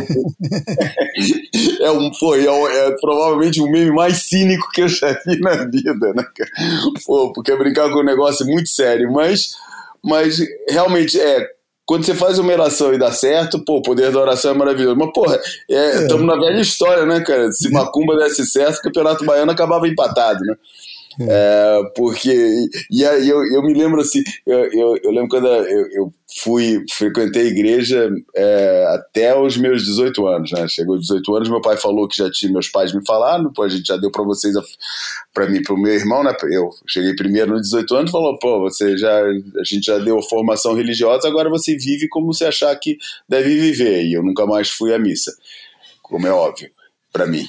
E é, mas eu lembro quando, quando ia, né, já que eu tava lá, principalmente se tinha jogo importante do Flamengo, que eu rezava lá, e daí eu ficava pensando, pô, eu tô rezando aqui, pô, e, os cara, e os caras que estão rezando pro outro time de lá? Daí eu falava, ah, mas aí a torcida do Flamengo é a maior do mundo, tem mais gente rezando, por isso é que a gente vai ganhar, né? E os raciocínios que, que, que eu fazia, né? Isso, por que eu tô contando essa história? Porque, cara, porque é. Sem negar nada do que se diz, e eu acho que a onda é muito representativa do momento que o Andy Irons estava vivendo, é, atribuir a uma só. Eu acho que talvez a onda tenha somado, né? A onda provavelmente somou, veio somar muito na confiança que ele já estava. E o cara chegar e falar: pô, realmente eu esse ano tô invencível, cara. Ninguém vai me pegar, cara. Não, não tem jeito, eu tô muito. E é o que. Isso é fundamental no, no mental de um, de, um, de, um, de um competidor, seja ele em que, em que, em que esporte for, né, É o, o, o passe que todas as bolas dão certo, é, o, o a, a, raquetada que vai botar a bola do lado de lá da rede num lugar perfeito, sabe? Tudo dá certo. E a gente acho que já viu algumas vezes isso acontecer com outros esportistas e mesmo com outros surfistas, que você fala, cara, vai ser impossível ganhar desse cara é, esse ano. E não quer dizer que num momento ou no outro não tivesse, num momento ou outro, não tivesse alguém que fosse superior. É tecnicamente. Tudo acontecido ao contrário na sequência, né? É, é, é, exatamente. E, enfim, mas eu acho que é um momento realmente celebratório pela história, pelo, pelo significado que tem, mais uma vez, em retrospecto, né? E, e, e porque, quer dizer, pelo fim do, do, do, do, do surfista que era, porque ó, é muito tentador, né, cara? A história já está embaladinha. É, ele morreu, é, a história está contada, pô, é uma coisa é perfeito demais para deixar de lado.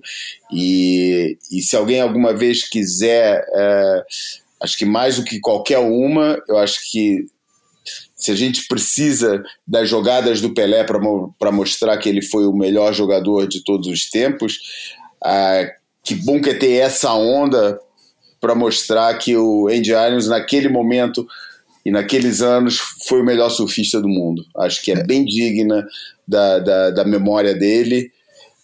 Um, e, e, e, porque, exatamente porque contém isso tudo: contém a técnica e contém a extrema confiança que ele tinha, mesmo diante de uma situação tão improvável e, e desafiadora como aquela. E rapidinho, só concluindo a história que eu falei do Pipe Master, agora, eu, eu, enquanto o João falava, eu fui tentando encaixar né, a cronologia dos acontecimentos e faz sentido mesmo, porque ele, ele vem desse Pipe Masters que ele não ganha, né? Afinal, entre dois goofs, o, o, o Machado e o Lowe, é, mas ele, ele, ele, deixou ali uma impressão incrível e derrotou o Slater de uma forma categórica.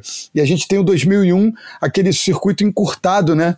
é, que ficou historicamente conhecido como, né, pelo título pouco representativo do CJ. Então a gente chega finalmente de, do, da final do, da, do Pipe Masters, que é a última etapa do ano 2000, e esse, esse, ano de 2001, que praticamente não aconteceu, a gente culmina com esse 2002 que o João falou, e, e, e eu, eu, buscando aqui as informações do, dessa primeira etapa de 2002, só uma coisa muito pitoresca, que por muito pouco a gente não teve uma final entre dois irmãos, porque na, nas semifinais o Parco ganhou do Che Lopes na primeira semi e o Corey ganhou do Ock na segunda, ou seja, por pouco, se o Che Lopes, che Lopes tivesse passado pelo, pelo Parco, seria uma final de dois estadunidenses de origem cubana na elite do surf mundial, seria bem interessante, mas enfim as coisas se desenharam de outra maneira e o Andy nessa temporada veio construindo esse poder e essa confiança que o fizeram terminar o ano é, no topo e repetir a dose duas vezes segui é, seguidas, né? Enfim, é, é, é, muito interessante realmente.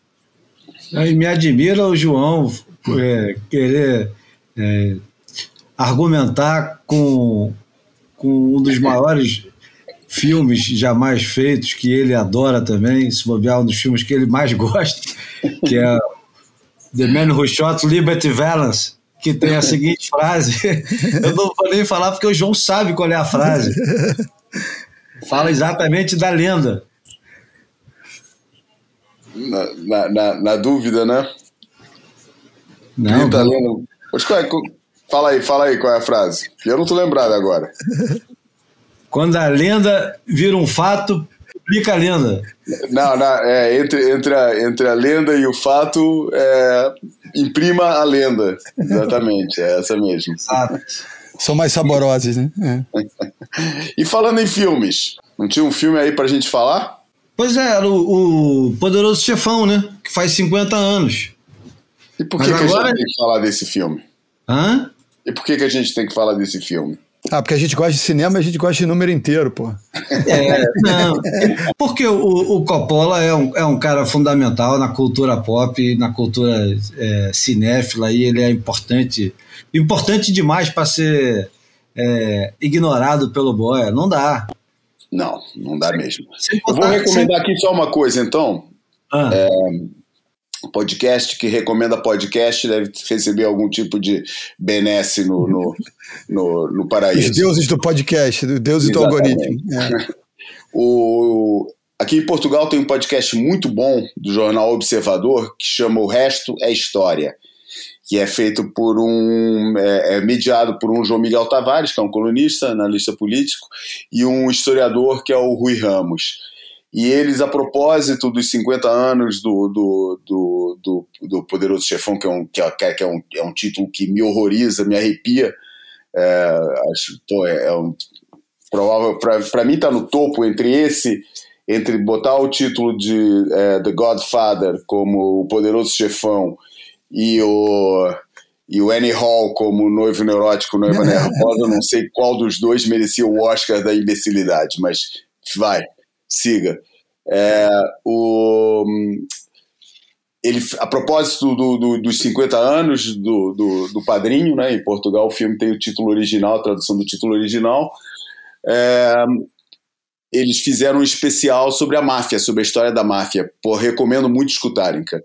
Recomendo muito escutarem, que é muito interessante ele é, contar a história toda da máfia, é, na Itália até chegar aos dias de hoje, os dias de hoje, quer dizer, até chegar ao, ao momento retratado pelo, pelo Mário Puzo, né, o autor do livro que inspirou o filme, que inspirou o argumento do filme, e é que, que, o, e que o, o, o, Coppola retratou de uma forma absolutamente porra, magistral, e eu acho que é, é, aí, cara, é um momento realmente do cinema, é um momento de estilização da. Quer dizer, que não é único, né, cara? A gente tem sempre, adora essa, esses momentos e tal, sabe? Não é único, mas pô, a estilização da violência que se faz nesse filme a romantização, cara, cara, foi levou aos píncaros tudo que Sam Peckinpah já tinha feito, cara. Acho que é um, é um, é um momento único e que marca também muito é, esse momento, esse, esse aquele momento do cinema americano é, do, dos anos 70, embora por um outro lado, que é, que é um lado mais operático, quase quando o cinema americano também estava indo muito para o mundano. É, mas ele consegue um equilíbrio muito grande entre, entre o operático e o mundano que torna, para mim é um, e toda a sequência eu acho eu acho o, o a terceira parte um filme extremamente injustiçado Acho um filme maravilhoso o terceiro. O segundo, eu não sei se. Eu acho que eu gosto mais do segundo que do primeiro, para falar a verdade, mas acho a trilogia toda fantástica. E foi incrível que o, que o terceiro só foi feito anos depois.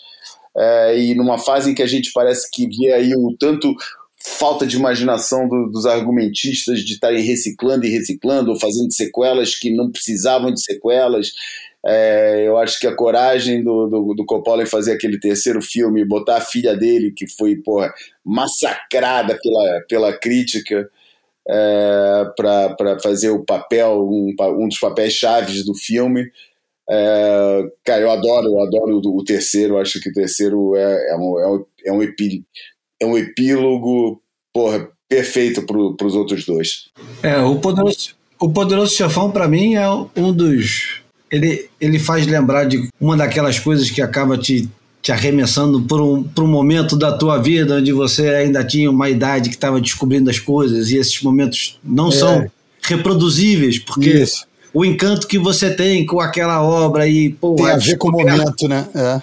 A descoberta que você tem e que não é uma descoberta sua só, né? Porque é uma descoberta empurrada para o, com um monte de coisas, né? Porque você tem o, vocês têm, nós tínhamos, é, o seu pai, o seu primo, o seu irmão mais velho, sua irmã, dizendo assim: eu tenho Marlon Brando. Você sabe quem é o Marlon Brando? Você, você, você conhece? Eu tinha o livro do Mário Puzo, tinha em casa. O Marlon Brando era um cara que é, frequentava todas as conversas. Você sabia que ele existia, mas ele estava ali. Ele, ele estava mais próximo do filme do Super-Homem do que do é. filme sério, né? É. Pra, pra, gente. E de repente você é, é apresentado, não nessa época, porque ele está distante do Super-Homem ainda, mas ele é apresentado para você com uma série de. Vem com uma bula gigante, né? O cara botou é, algodão para parecer mais gordo, o cara engordou pra cacete. O cara fez uma série de coisas para para encarnar o personagem e as frases que, que são ditas do jeito que elas são ditas é, são atemporais, como essa frase do, do Imprima é, Publique a Lenda, que é do John Ford, né? E, e esse filme tem a. Vou te fazer uma oferta, vou fazer a ele uma oferta que ele não pode recusar. E o segundo filme, sem dúvida, é muito melhor do que o primeiro. Acho que ninguém tem dúvida disso. Tanto que o, o primeiro filme ganha três Oscars e o segundo ganha seis. E acho que. É, e, o, e o terceiro não ganha Oscar, mas o terceiro é fantástico também. A trilogia é, é, é fundamental para quem gosta é, de cinema, para quem gosta de qualquer tipo de cinema. Não precisa ser cinema violento, nem romântico, nem de época. Tem tudo lá. O que você quiser, sem contar com as histórias que estão embutidas lá, né, de personagens que poderiam ser outros personagens, como o, o personagem que interpreta um ator medíocre e um cantor que encantava as mulheres todas, que talvez fosse o, o Frank Sinatra. é, tem esse mito e realmente o paralelo é, é a gente sabia, né? Sinatra é descendente de, de, de, de italianos e que sabe-se lá, né? Se não aconteceu mesmo aquilo. É... A possibilidade Sim. é enorme. Ah, claro, cara, claro. E, e, e o. E, o, e sem contar a trilha sonora, né, cara? Porra. O que, que, é aquela né? trilha sonora? O que, que é aquela trilha sonora, cara? O que, que é aquilo, cara? Porra, que, que coisa pode ser tão icônica musicalmente quanto aquela, quanto aquele, aquela música do, do, do que todos nós sabemos trautear, mas ninguém vai fazer aqui ao vivo. Não mesmo. pode, pode ter certeza que não. Deve ser do. Eu não tenho certeza, eu não, não, não, não fui pesquisar e tal, mas quase, com certeza, quase certo que é do, do Carmine Coppola, né? Que assinava muitas trilhas sonoras para os filmes do, do. Que eu acho que é. É o pai dele, não? É o pai do. do, do, é, não, do... Agora, mas a, a, trilha é do Nino Rota, que é o mesmo é cara que fazia Rota? do, do Fellini, né? Ah, ok. Então não a é trilha... do Carmine Coppola. Ok. Não, o, a trilha é do Nino Rota. Pelo menos é do primeiro, que tem a, o, o, tema que não, fica. falando do tema, né? É, é, o tema, estamos falando do tema, né? Ah, mas eu acho que o, o filme inteiro ele é permeado por uma trilha que é absolutamente é, inesquecível, né? Porque uhum. ainda tem esse negócio. Deixa, eu, eu recomendo que vocês assistam. Assiste de novo. Porque se bobear, eu acho que eu já assisti o Poderoso Chefão, os três. Eu, inclusive, tenho aquela caixinha de 30 anos ou de 40 anos, já nem lembro, foi 25, que vem com um monte de coisa. E não me canso de assistir. Nesse momento estou tentando convencer o meu filho de assistir comigo, mas ele não tem saco de assistir. Mas eu não vou desistir, não. Até de fazer eu, eu, eu, eu, tenho, eu tenho inveja, eu tenho inveja, inveja sincera de quem nunca assistiu esse filme e tem a chance de ver pela primeira vez, cara. É, esse sentimento é especial, é foda.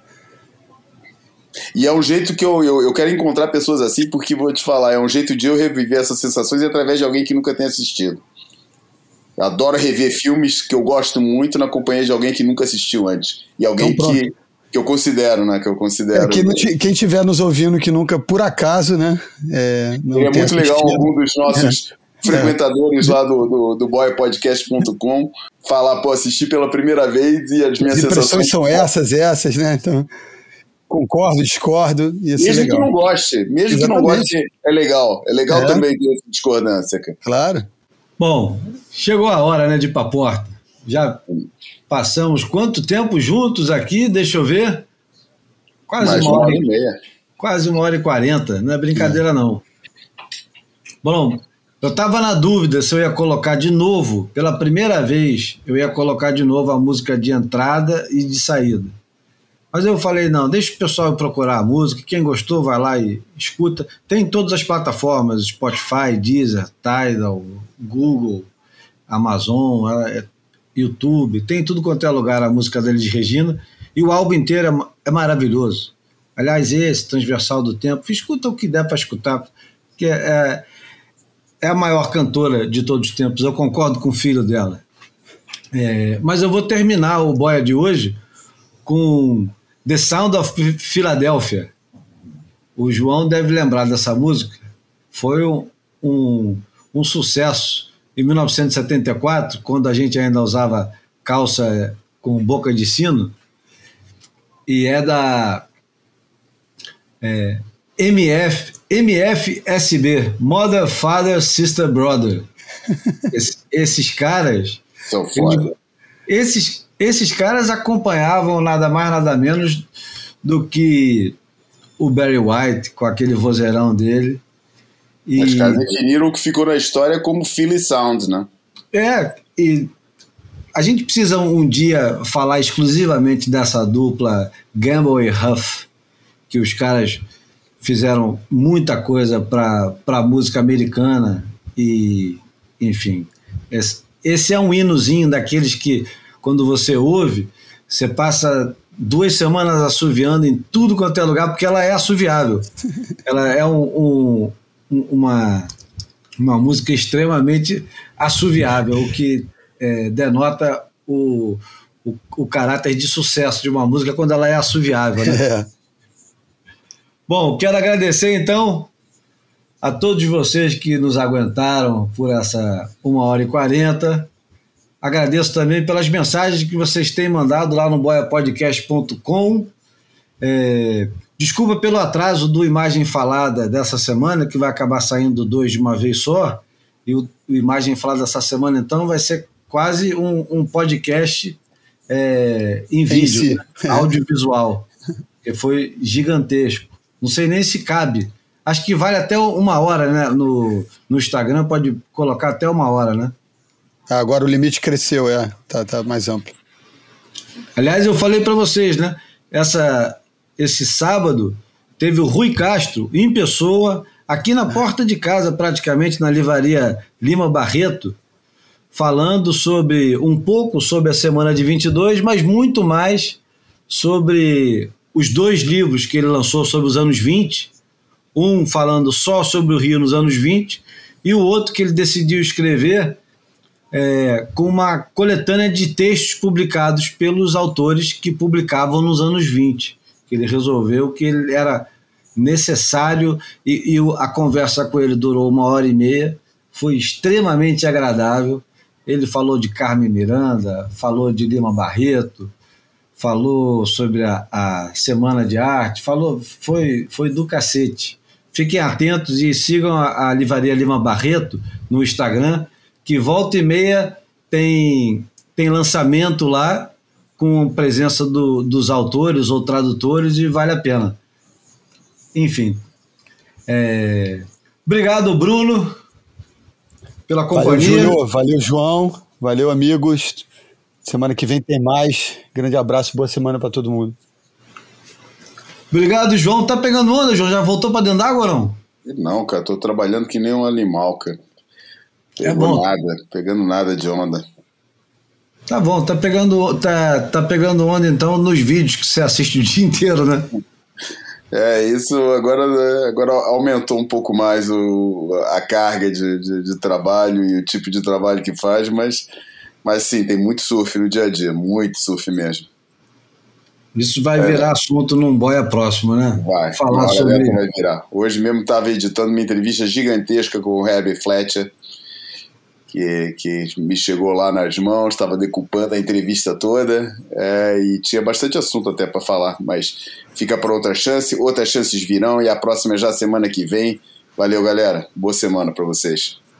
Então é isso. Vamos com The Sound of Philadelphia, é, com MF SB. Esse foi o boia número 141. Eu sou o Júlio Alde. Até semana que vem. Aquele abraço.